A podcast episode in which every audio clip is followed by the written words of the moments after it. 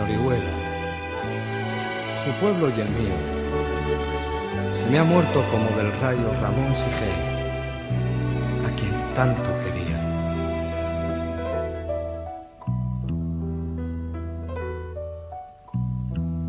Yo quiero ser llorando el hortelano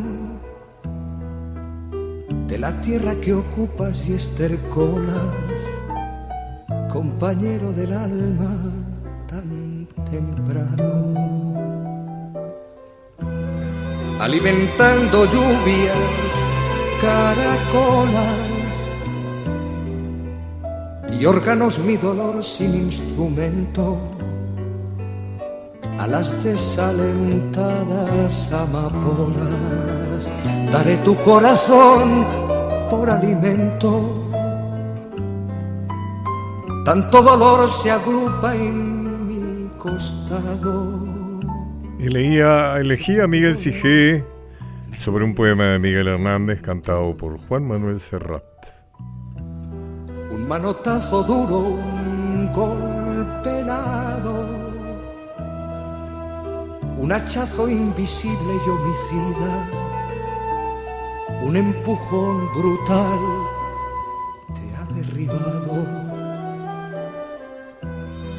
hay extensión más grande que mi herida. Lloro mi desventura y sus conjuntos y siento más tu muerte que mi vida ando sobre rastrojos de difunto. Bueno, una buena forma de iniciar el programa. Recordando que la semana que empieza el 30 de octubre es un aniversario de nacimiento de este inmenso poeta que fue Miguel Hernández, español que nació el 30 de octubre de 1910 en Orihuela y falleció el 28 de marzo de 1942 en la prisión franquista. Es uno de los poetas de referencia de la generación del 27 tuvo una educación absolutamente autodidacta, era un pastorcito, aprendió las bases de la buena literatura, leyendo maestros como Paul Verlaine, Cervantes, Calderón de la Barca y sobre todo Luis de Góngora. Durante la Guerra Civil Española es apresado y condenado a muerte en marzo de 1940. Eh, pero, en fin, por la intercesión de algunos que valoraban eh, su talento consiguió que se le conmutara por una prisión a 30 años.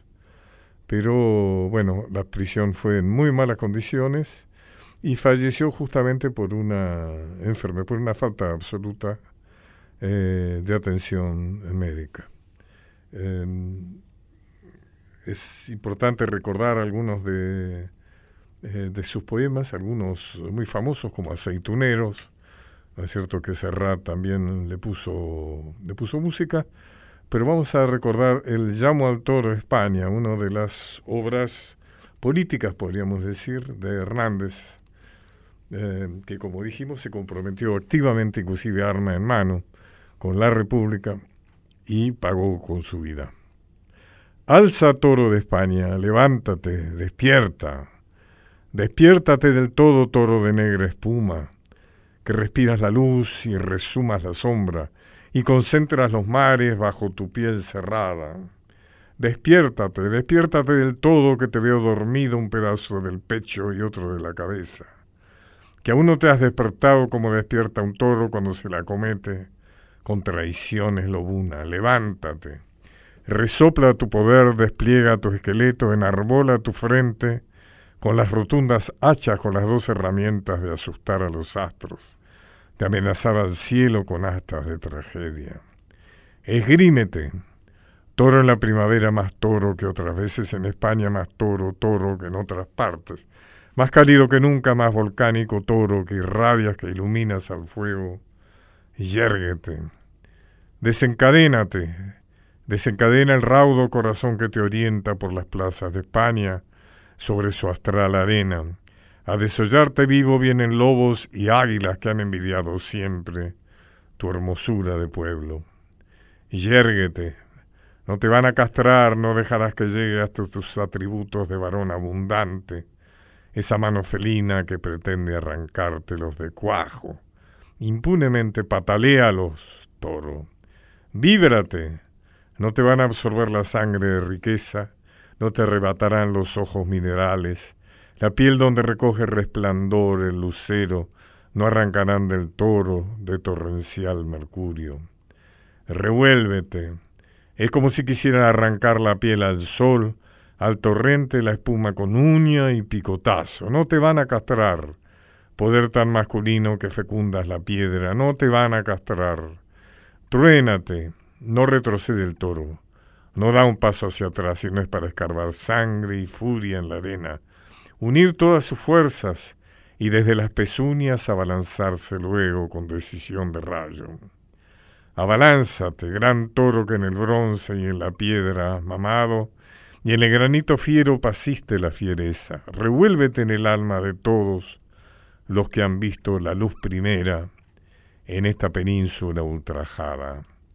Revuélvete, partido en dos pedazos, este toro de siglos, este toro que dentro de nosotros habita, partido en dos mitades, con una mataría y con la otra mitad moriría luchando. Atorbellínate de la irada cabeza que fortalece el mundo, del cuello como un bloque de titanes en marcha, brotará la victoria como un ancho bramido que hará sangrar al mármol y sonar a la arena. Sálvate, despierta toro, esgrime, desencadena, víbrate, levanta toro, truena toro, abalánzate, atorbellínate toro, revuélvete, Sálvate, denso toro de emoción y de España, sálvate. Los caminos de Pacho O'Donnell. Un puente entre el pasado y el futuro para entender el presente.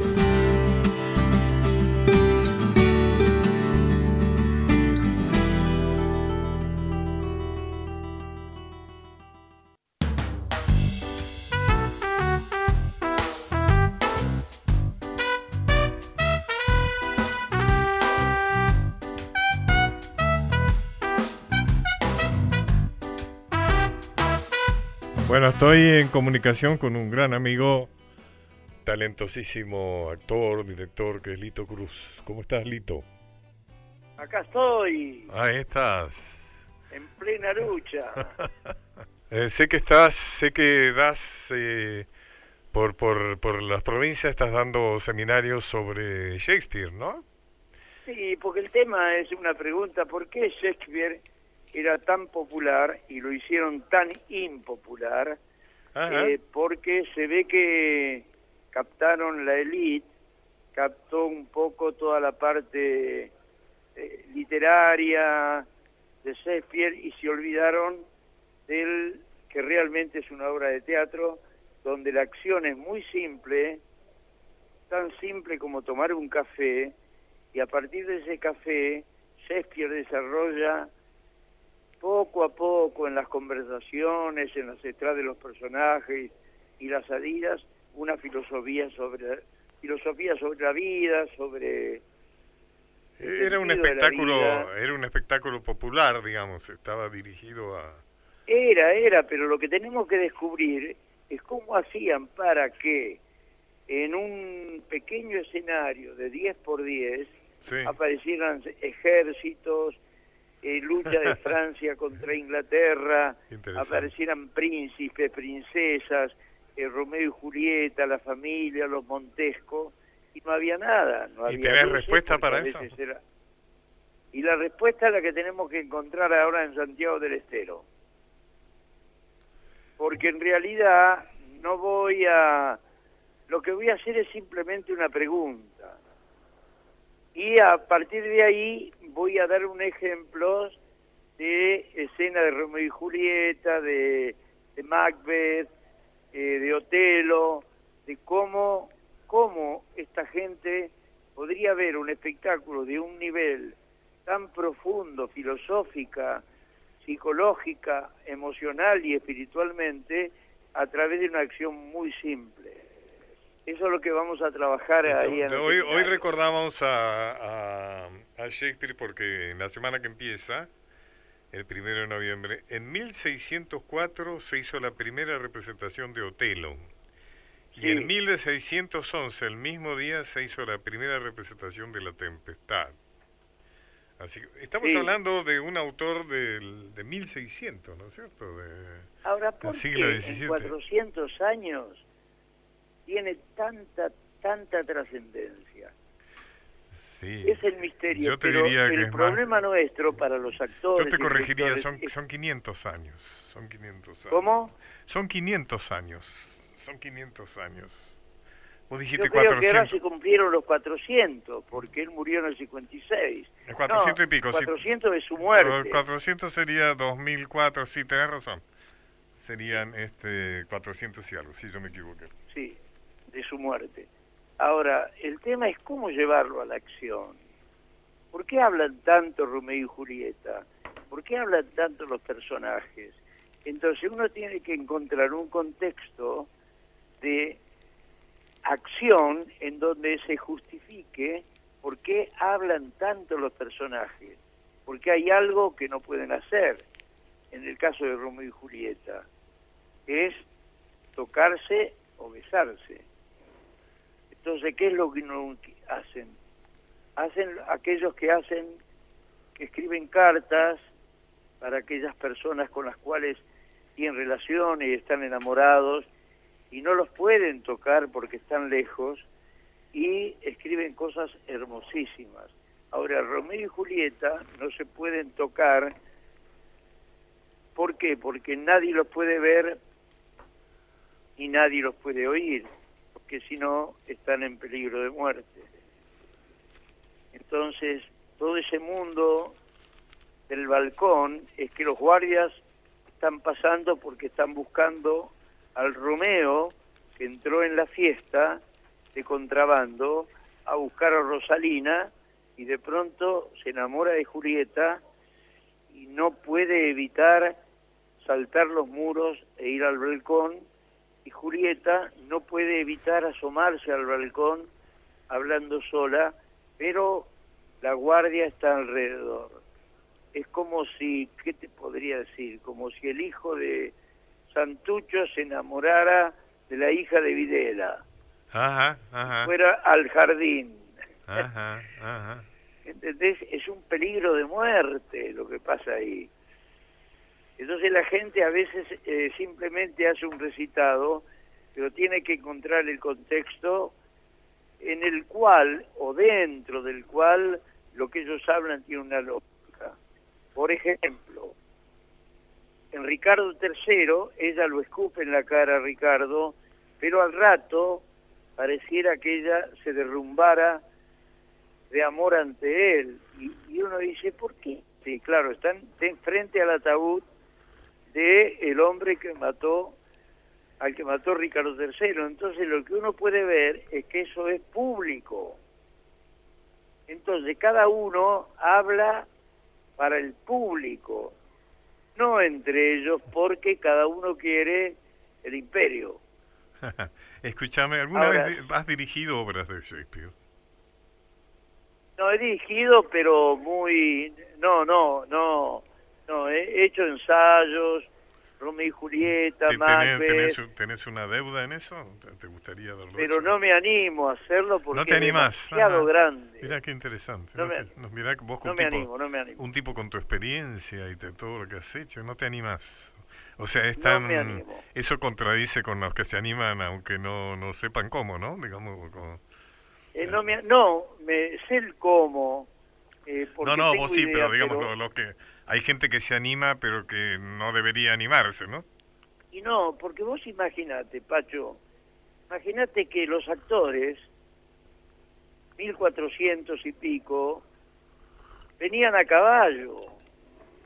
Entonces, el hombre de a caballo tiene una, una expresión enorme, habla fuerte, grita, pelea a muerte, y eso de pronto llegaban al teatro y eran los actores y nuestros actores estamos en un cuartito de 4x4, sin la naturaleza en nuestros cuerpos como la tenían ellos, y entonces es muy difícil ingresar a ese mundo enorme de un guerrero. Yo lo intenté hacer en Facundo, pero bueno, es muy claro, difícil. Claro, sí. Yo quiero, quiero decir y mandarme la parte de que Lito Cruz está dirigiendo y actuando una obra mía. Claro, que se llama La Furia y el Viento, que por ahora eh, la, estamos haciendo en las provincias, pero que en algún momento aparecerá. La vamos a hacer en Buenos Aires. La vamos a hacer en Buenos Aires. Claro, porque tienen una sintaxis, Pacho, que es muy difícil. Imagínate que Rosa le dice a Facundo este, que se amigue con, con López. Y Facundo le dice, yo tendría que tener la sangre tan helada como la nieve de la cordillera de los Andes para hacerme amigo de ese gigante de los santafesinos. Él se quedó con mi caballo y nunca me lo devolvió. Ahora, ¿cómo haces para decir esas cosas y que se te crea? Oíme, ¿qué pensás de las versiones cinematográficas de Shakespeare? Por ejemplo, yo me acuerdo la de, yo me acuerdo la de Sefirelli, ¿te acordás la de Sefirelli? La de Sefirelli de la Romeo y Julieta tal vez es la mejor. Sí. Eh, pero pero nunca me convenció del todo. Son es que toman a la obra como una cosa romántica. Claro. No es una cosa romántica. Es la tragedia de Romeo y Julieta. Eh, entonces ahí como la que hizo, ¿cómo se llama? Este, eh, Leonardo DiCaprio, que es una tontería porque él la va a ver al balcón y se bañan y en una pileta absurda, pero si alguien los ve los matan.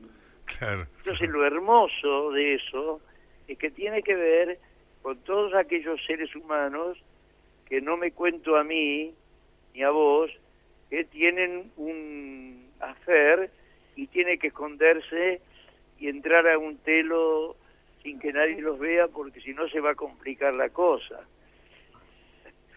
Y que están en la oscuridad, en la sombra, en mensajes Todo un simbolismo, ¿no? Una, una simbología. Nadie los puede ver y nadie los puede oír. O sea que el conflicto es que Romeo y Julieta deben estar en la oscuridad, nunca en la luz y sin que nadie los oiga. Pero eso es una, esa es una simbología muy muy grande, ¿no? O sea, eso... Muy grande, salvo la nodriza o Eso es notable, ¿no? Que Shakespeare es un tipo tan profundo que acepta una cantidad de interpretaciones, ¿no?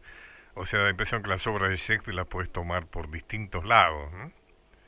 Claro, pero lo que pasa es que él pone a los personajes en una situación tan límite que no tiene más remedio que ser profundo, como cada uno de qué nosotros. Buena, qué buena frase que te has mandado, qué interesante. ¿Entendés? Claro. Como uno de nosotros en el límite de una situación, en la, situación límite. El único refugio es ser profundos en la reflexión sobre la vida y sobre la muerte. Entonces él los pone en situaciones en donde la reflexión es tan profunda sería la tuya, la mía, eh, como ahora nuestro amigo Lupi que se fue, que hablamos un poquito, eh, y es tan profundo lo que dicen que, claro, porque está en una situación límite, entonces Shakespeare ¿qué hace?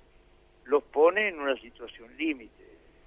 Entonces, Esa situación límite saca del ser humano una profundidad filosófica que no la tiene si está en la vida cotidiana, digamos. Está bien, muy interesante. Muy interesante situación que le exija a él la vida o la muerte. Muy interesante. Lito, querido, un abrazote y muchas gracias. ¿eh? Un abrazote, Pacho. Gracias, buena suerte.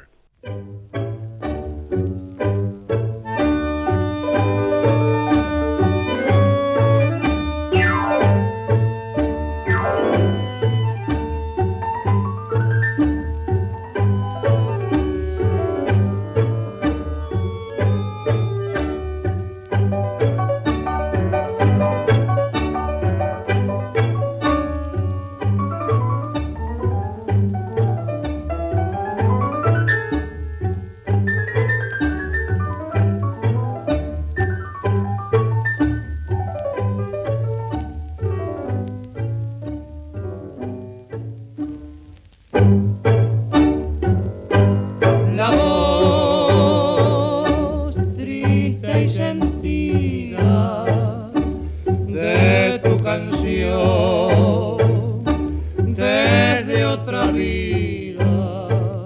Me dice adiós.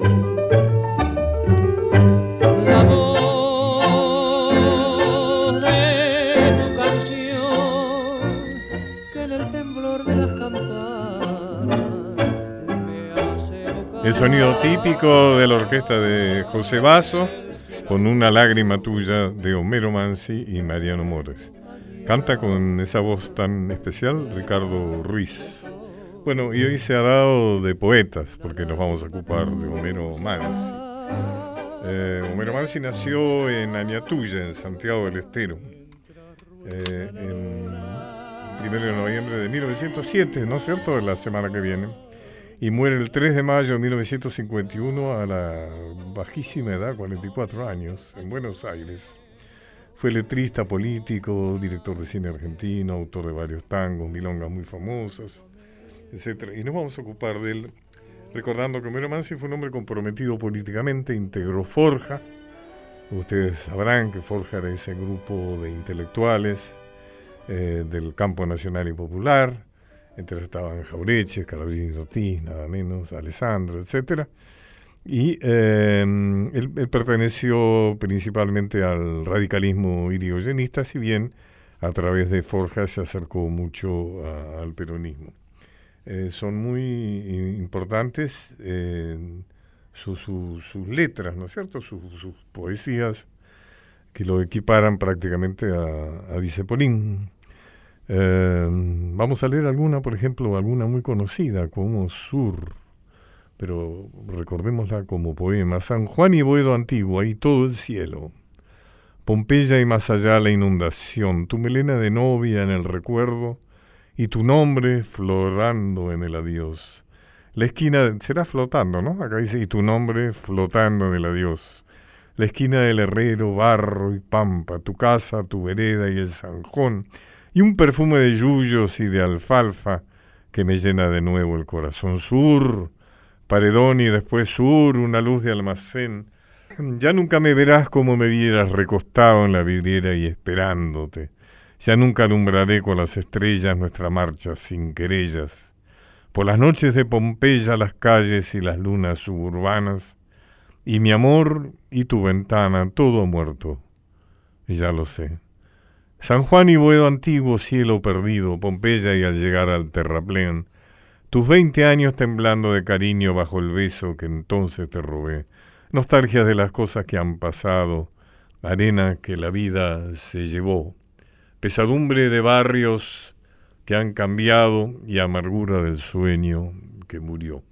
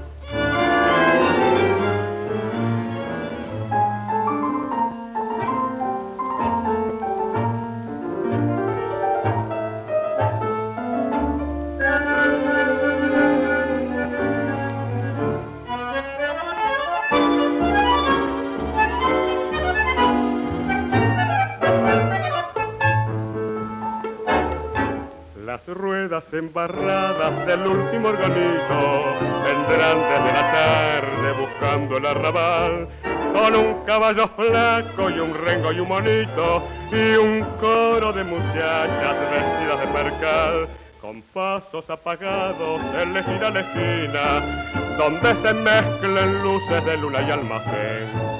Para que bailen valse detrás de la hornacina la pálida marquesa y el pálido marqués último organito, ir de puerta en puerta hasta encontrar la casa de la vecina muerta, de la vecina aquella que se cansó de amar y allí molera tango para que yo el ciego, el ciego inconsolable del verso de Carriego, que fuma, fuma y fuma sentado en el umbral.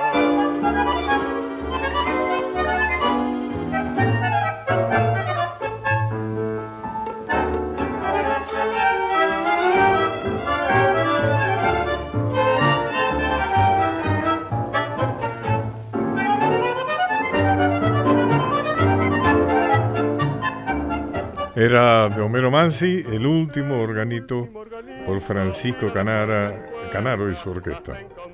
Cantó Alberto Arenas. Milonga triste. Llegabas por el sendero delantal y trenza suelta, brillaban tus ojos negros, claridad de luna llena. Mis labios te hicieron daño al besar tu boca fresca, castigo me dio tu mano, pero más golpeó tu ausencia. Ay, Volví por caminos blancos, volví sin poder llegar. Grité con mi grito largo, canté sin saber cantar. Buena estrofa, miren, volví por caminos blancos, volví sin poder llegar. Grité con mi grito largo, canté sin saber cantar. Muy melódico, ¿no? Cerraste los ojos negros, se volvió tu cara blanca y llevamos tu silencio al sonar de las campanas. La luna cayó en el agua, el dolor golpeó mi pecho. Con cuerdas de cien guitarras me trencé remordimientos. Ay, volví por caminos viejos, volví sin poder llegar. Grité con tu nombre muerto, recé sin saber rezar. Tristeza de haber querido tu rubor en un sendero, tristeza de los caminos que después ya no te dieron. Silencio del camposanto, soledad de las estrellas, recuerdos que duelen tanto, delantal y trenzas negras, ay. Volví por caminos muertos, volví sin poder llegar. Grité con tu nombre bueno, lloré sin saber llorar.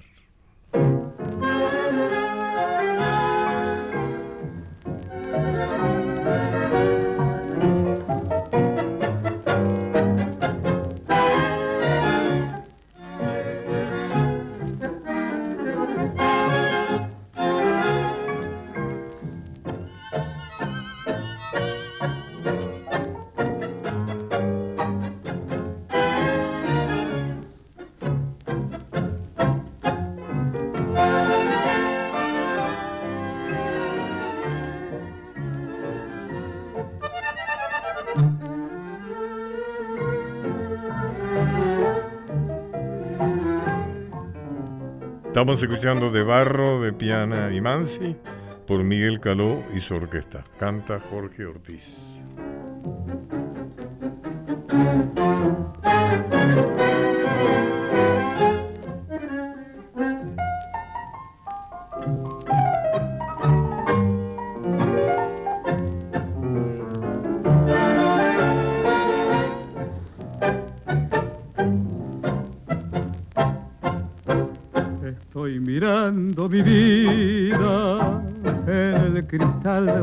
Y pasan mientras medito las horas perdidas, los sueños marchitos. Y están tus ojos queridos en el espejo de barro, fantasma de mi cigarro, reproche y olvido, condena y perdón. Vuelven tus ojos lejanos con el llanto de aquel día. Pensar que puse en tus manos la culpa que era mía. Pensar que no te llamé y me alegré mientras estabas penando. Los caminos de Pacho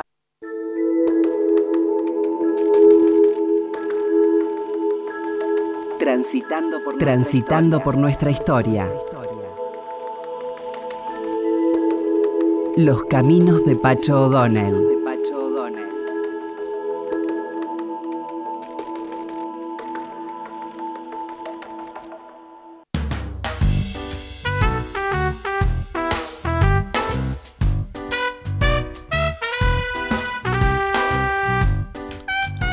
En, esta semana que comienza, en la provincia de San Juan, más específicamente en Vallecito, durante dos días se realiza la festividad de la difunta Correa, cuyo propósito es agradecerle un favor, un milagro, o pedirle justamente un favor, un milagro a quien es considerado una santa. Si bien no está reconocido por la Iglesia Católica, eh, eh, de alguna manera a nivel popular se le da el nivel de santa y se le adjudican eh, muchos milagros. Eh, justamente la historia de la difunta Correa la contamos con Antonio Tarraborros en un track de nuestro disco y de nuestro espectáculo que se llamó Pasiones en la historia argentina.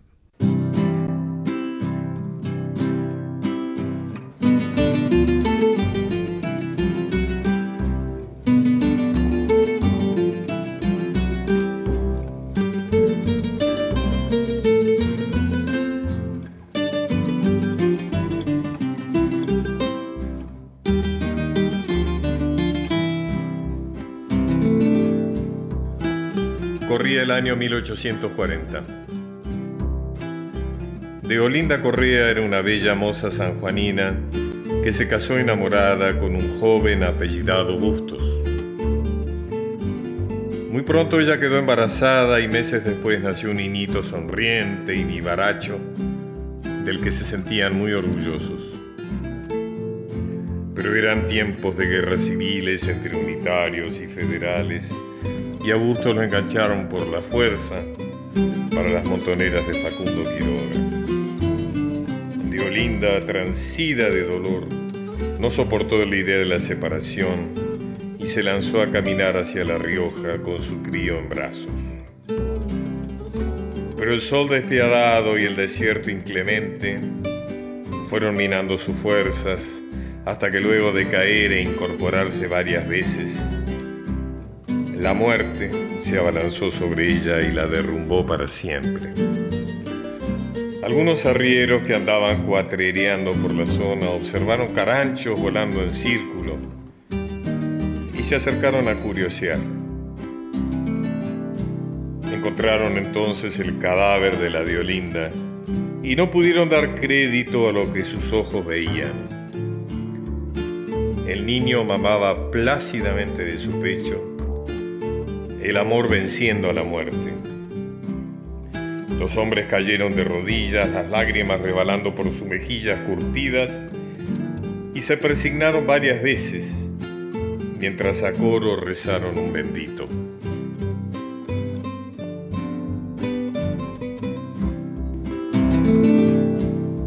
Gauchita cuyana, tu vida se apaga. En este desierto bebés soledad. Se muere tu niño de sed y verano. El diablo en la noche se lo llevará. Acechan chimangos el cielo incendiado. La agónica niña a Dios imploró. Diosito querido, que viva te ruego. Entrego mi vida, no siento temor.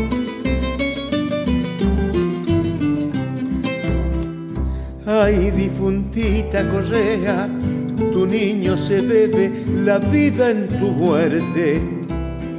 Cuando el desierto calcina, tu leche es la vida, la flor de tu alma.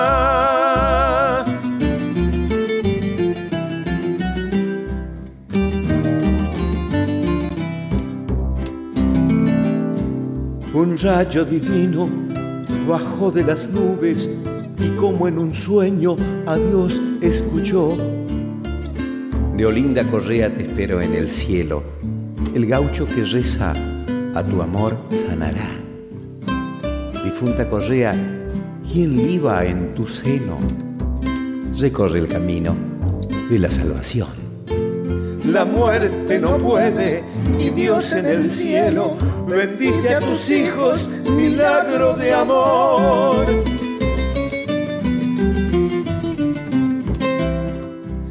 Ay, difuntita Correa, tu niño se bebe la vida en tu muerte. porque lo eterno es el canto, los ríos resecos se inundan llorando.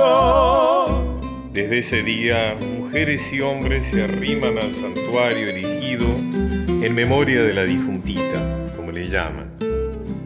Y para agradecerle los milagros con que los ayuda, le dejan cubiertas de camión, muletas, trajes de novia, puertas. También le llevan botellas de agua para que puedan calmar su sed y no se vuelva a morir en ese desierto de Vallecito. Ay, difuntita correa, tu niño se bebe la vida en tu muerte, porque lo eterno es el canto los ríos resecos se inundan llorando.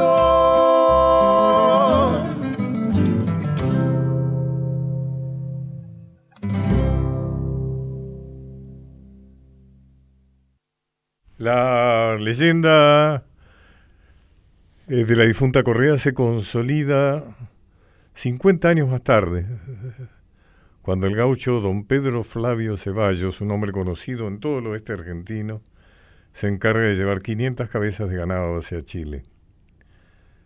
Eh, cuando en su trayecto una noche surge una tormenta que inquieta al ganado y lo amenaza con la pérdida, ¿no es cierto?, de alguno de estos animales. Queriendo preservar su fama, o sea, que tenía que ver con hecho de que nadie perdía, que nunca perdía un animal que él arriara, Escucha entonces la historia por otro gaucho que la acompaña y que le habla de la cruz que corona la tumba de la difunta Correa, que está ahí, muy cerquita. Se dirige allá para recogerse y promete que si encuentra su ganado, hará construir una capilla en honor de la difunta. El milagro ocurre ya que don Pedro encuentra su ganado agrupado en un otero y sin ninguna pérdida. Desde entonces, ese lugar donde se encontró el ganado, de ese lugar donde se encontró el ganado, tomó el nombre La Cuesta de las Vacas. Una vez que vendió las vacas en Chile, don Pedro regresa para cumplir con su palabra y construye directamente sobre la tumba de la difunta Correa la primera capilla. La historia dio la vuelta por toda Argentina, por Chile, por una parte de Sudamérica, y ya desde finales del siglo XIX los gauchos y otros escoltas de ganado tenían que ir para buscar una protección en cambio de una promesa. Es interesante porque eso ahora se ha desplazado a los camiones, es decir, los principales feligreses del culto de la difunta son los camioneros. Em, y que dejan una botella de agua para calmar la sed, para que no se vuelva a morir, como decíamos en la canción con Antonio. Palabras, recuerdos, historias. Los caminos de Pacho O'Donnell.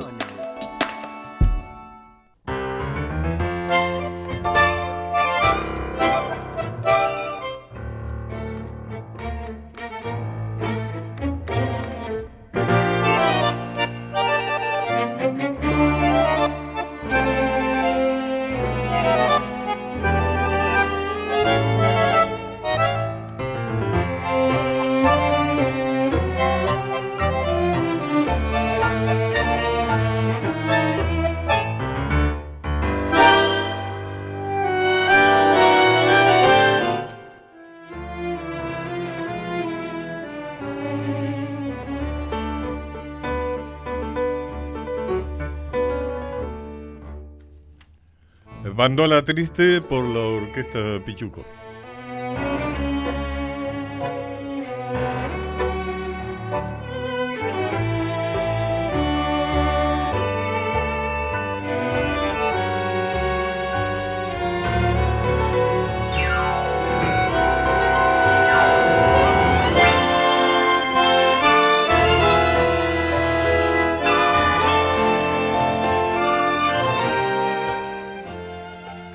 Orquesta Pichuco, eh, estoy acá con su director, su muy joven director, que es Renato Venturini. ¿Cómo estás, Renato? ¿Qué tal, Pacho? Bueno, antes que nada, mil gracias por la invitación al programa. No, la no. verdad que un gusto enorme venir acá a charlar un rato, así que Por favor. contento. Eh, es una excelente orquesta y vamos a anunciar que el 12 de noviembre están en el Club Atlético Fernández Fierro, donde pasan muy buenas cosas, muy lindas cosas. ¿no? Exactamente, sí. El CAF es en Sánchez Bustamante 772 y el precio es el de una entrada de cine, así que este, vale la pena ir. Eh, contame un poco qué es esto, del, perdón, ¿de quién es el de lo que acabamos de escuchar, Bandola Triste? Eh, bueno, Bandola Triste es un, es un tango de Raúl Garelo. Raúl Garelo. Eh, que el arreglo también es de Raúl Garelo, que fue hecho por la orquesta de, de Troilo. Eh, que bueno, tuvimos un lujo muy grande, ¿no? Porque yo a Raúl lo conozco, él era director de la Orquesta del Tango de la Ciudad, que yo estoy ahí. Claro, yo fui el que lo nombré. Claro. Yo Y- era el secretario de Cultura de la Ciudad de Ah, Buenos Aires. por- por eso, bueno, por eso. Claro. Usted lo conoce mucho más que yo. Estaba Garilo en una parte y estaba García en otra, ¿no? O sea, García hacía los tangos más, más clásicos y Garilo hacía la cosa más piazzoliana, más moderna. Exactamente, que todavía lo seguimos haciendo. Lo siguen haciendo. Sí, lo de García y lo de Garelo. Y bueno, en este caso de Bandola Triste, él hizo ese eh, tango muy lindo para la orquesta de, de Pichuco. Y bueno, en ese momento, creo que fue en los 70 más o menos, Pichuco hizo un solo, que es el solo que tiene este tango.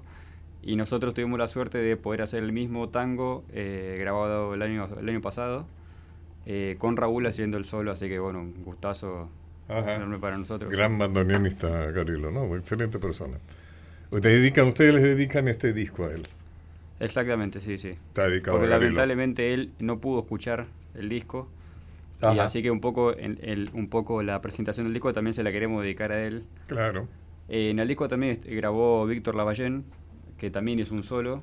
Eh, ah, bueno, un poco esa es la memoria de Raúl, pero también dedicado a Víctor también. La orquesta está formada por Renato Venturini, que está acá con nosotros, dirección, Bruno Ludueña, Yuki Okumuro, Lucas Pantaroto, en otros bandoneones, ¿no? Violines, Manuel Quiroga, el primer violín, Rodrigo Veralde y Manuel Tepper, Alma Quiroga, la viola Gustavo Barahona, el cello Martín Baldi, contrabajo Lautaro Muniz y piano Adrián Enrique, o sea que es una orquesta de más de 10 eh, músicos, ¿no? Sí, una orquesta típica, 12 personas. Claro. Quiero, per- perdón, sí, puedo, puedo aclarar que en el disco en realidad eh, hay dos personas que ya no están, que son el pianista y contrabajista anterior, que grabaron y bueno, ahora tuvieron que viajar y ahora eh, no, eh, los suplantamos, digamos, pero que son eh, Juan Manuel Santiesteban en piano y Sebastián Olla, que son los que grabaron el disco. Grabaron un disco. ¿Por qué Pichuco? Eh, fue un poco, eh, bueno, Pichuco porque... Ustedes tratan de sonar como la orquesta de Pichuco. Sí, muy, sí, muy, o sea, lo que más podemos parecido, o sea, Ah. haciendo nuestra versión, pero siendo muy fiel al estilo, digamos, esa es la- idea. ¿Cuál es, ¿Cómo es el estilo? Y el estilo es eh, como es en, en- Sí, ¿cómo describirías Ah, el eh, estilo de Pichuco? eh, increíble. Es como totalmente completo eh, y o sea, hecho por muchas personas, pero direccionado por una, que fue obviamente Pichuco, que fue el más importante y creo que en todas las épocas de la orquesta de Troilo se ve la pincelada de él, que es la más, más grande de todas y es como inconfundible y- y único. Y nosotros en nuestro caso lo que hacemos es como tratar de ser lo más fieles posible a ese estilo. Obviamente en nuestra versión porque no sí, sí, claro, es propia, forma, pero- eh, inevitablemente. pero sí, con mucho respeto al tipo. ¿Y por qué Pichuco? Y porque, o sea, es nuestro ídolo de que, tengo, de que tengo uso de razón por mi abuelo y porque, bueno, cuando lo empezás a conocer un poco más, cuando entras un poquito más en el tema, te das cuenta cada vez que es más, todo- cada vez es más grande. O sea, no, no es que es- cada vez, o sea, cada vez que lo conoces más es más grande. Pichuco, que no ¿Qué es Marianitas de Montmartre? Eh, bueno, es un tango, eh, creo, de Lucio de Mare, en arreglo de Raúl Garelo también. Muy lindo para la orquesta de, de Troilo. Y. Ahí va.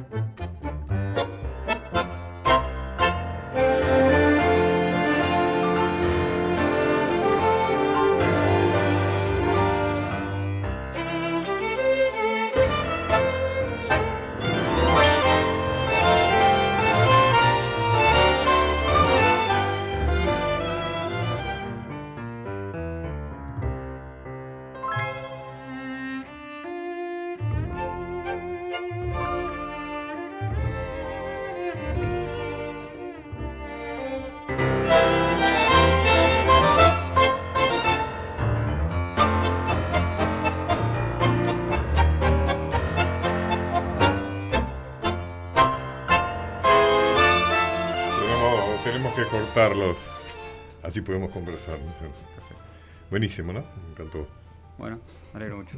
Eh, recién cuando escuchaba tu, tu, tu, tu bandoneón, hay- una pieza que a mí me emociona siempre que la escucho, que es eh, Volver a dos bandoneones por Troilo de Piazzolla. No, es tremenda esa. Vos sabés que no puedo evitar emocionarme cada vez que la escucho. Y lo que pasa que están, no sé, yo calculo que están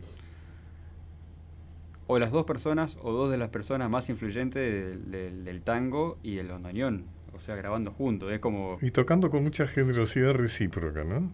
Y Yo lo una que vez le pregunté a Horacio Ferrer, escuchando eso, le pregunté, ¿usted puede diferenciar una de otra?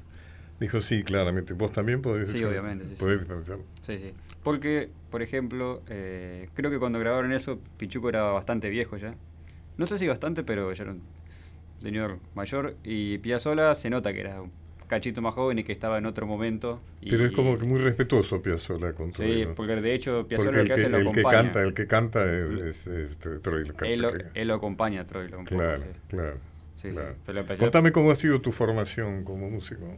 Bueno, em, yo empecé de chico, yo soy de Formosa en realidad.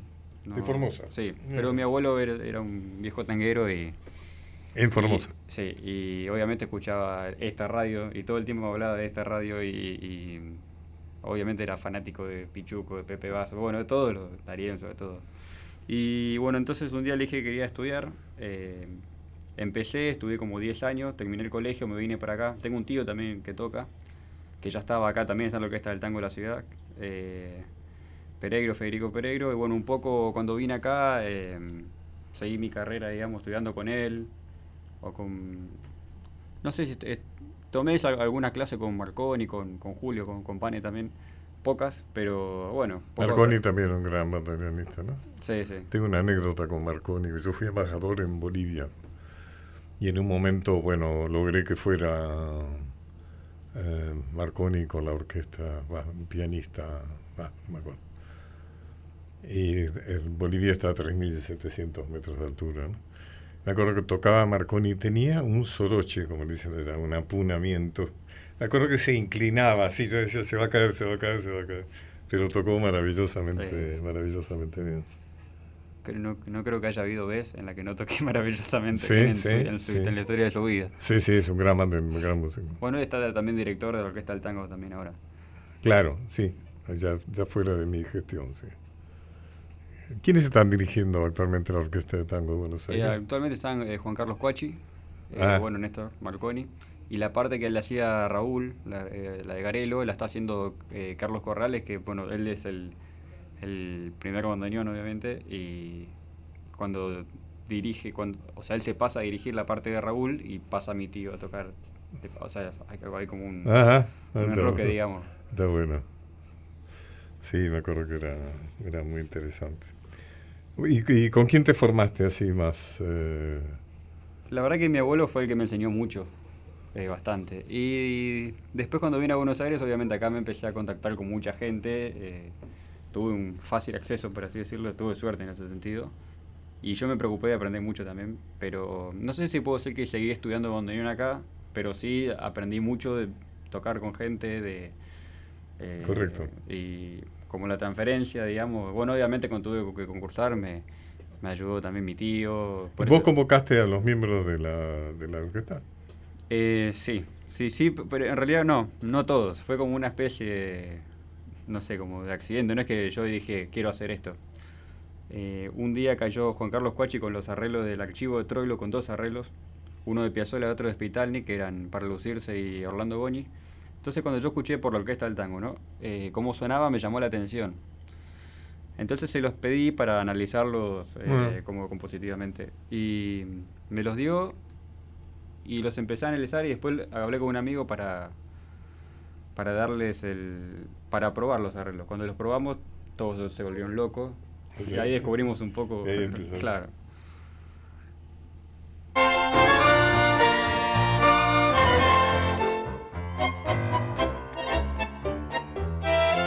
Un pedazo de barrio allá en Pompeya, durmiéndose al costado del terraplén. un farol balanceando en la barrera. Y el misterio de Dios que siembra el terreno, un ladrido de perros a la luna, el amor escondido en un portón, los sapos redoblando en la laguna. Y a lo lejos la voz del bandoneón.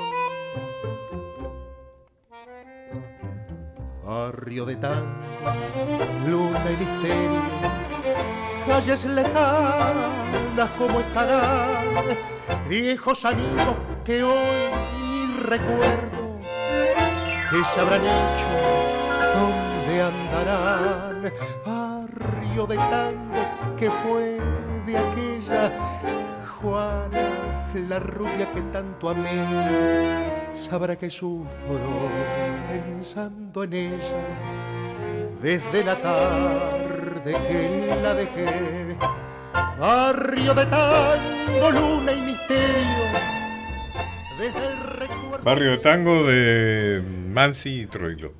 Hace un rato hicimos un recordatorio de Mansi. sí. ¿Quién canta? Eh, bueno, en este en Barrio Tango canta Freddy Pitis.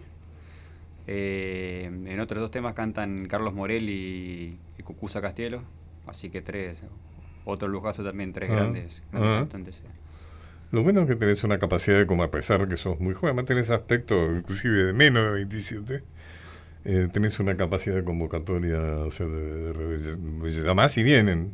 Y sí, la verdad que un poco lo hacemos entre- todos porque también, digamos, no, no manejo yo solamente la orquesta, digamos, entonces como que alguno, un músico conoce a uno, otro conoce a otro, y aparte también de años de, tra- de trabajar, por ahí la- eh, tocaste con uno, tocaste, tocaste con otro, y bueno, por, am- por amistad también un poco, no solamente. por- Claro.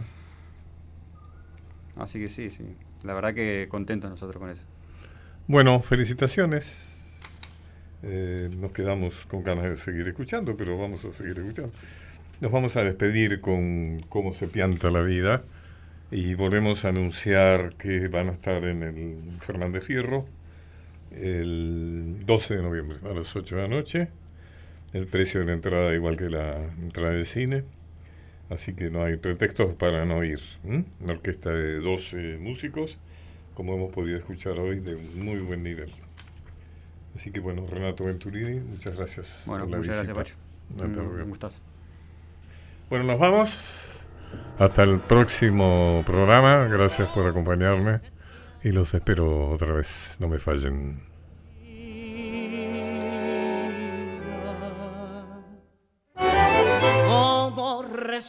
como los años.